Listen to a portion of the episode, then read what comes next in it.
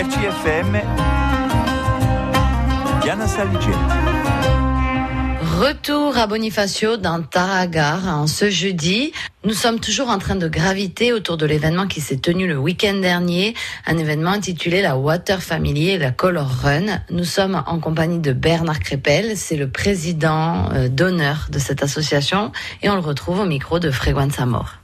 Alors ça fait exactement 13 ans qu'on a fait la première, euh, la première odyssée du flocon la vague, mais ça se préparait déjà depuis dans la tête depuis une vingtaine d'années. Ah, l'histoire est, magnifique parce qu'en fait, on était trois, trois potes et on regardait la map monde et on voit que dans les fleuves qu'on le regardait, il y avait un fleuve très court qui s'appelle l'Adour, en plus le nom est assez joli, et qui part du pic midi de Bigorre dans les Pyrénées et qui arrive sur les vagues de Biarritz.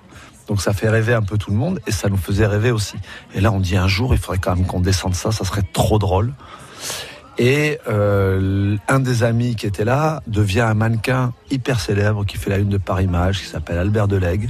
Et je pense à lui, pas tous les jours, mais presque, puisqu'il est décédé en fait euh, en pleine gloire au moment où il était en haut de l'affiche. Et puis, grâce à Bichente Lizarazu, qui à un moment donné a adhéré complètement à ce projet en disant mais ça il faut le faire. Et lui sa notoriété a fait champion du monde 98 donc sa notoriété a fait que tout le monde a, ça a ouvert les portes. Vraiment un événement qui est sportif parce que on part quand même dans un endroit qui est assez peu connu à l'époque et très peu skié. Et, et donc il y a plein d'anecdotes à raconter parce qu'on part vraiment, on fait vraiment la totalité des, des épreuves. On passe par Lourdes, par exemple, où là ils se retrouvent tous dans la grotte à prier avec les Italiens. Enfin, c'était tellement drôle, tu vois. Il y a tellement d'anecdotes à raconter qui sont incroyables qu'il y, a un livre à écrire. Mais la réalité, c'est que on s'arrête dans chaque ville et on rencontre les enfants. C'est-à-dire qu'on avait prévenu les mairies et donc les mairies nous mettent font sortir les, les primaires de, de, leur école pour venir voir les champions. Et là, on a des passeports éco-liés où on explique aux enfants le respect de l'eau, tu vois, on les sensibilise sans aucune, on ne donne pas de leçons, on sensibilise simplement.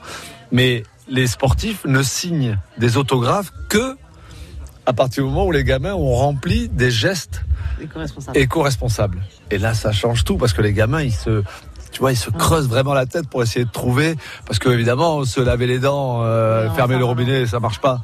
Donc les sportifs jouent le jeu à fond et ça, tu vois, il y a une magie qui se met en place. Et là, tout le monde dit, mais oui, on va continuer, on va pas le faire qu'une fois, quoi. Il faut le répéter. Et, donc, une deuxième année, une troisième année. La France. Exactement. On est parti, on s'est retrouvé à Chamonix, de Chamonix à Annecy, et puis on s'est retrouvé en Corse.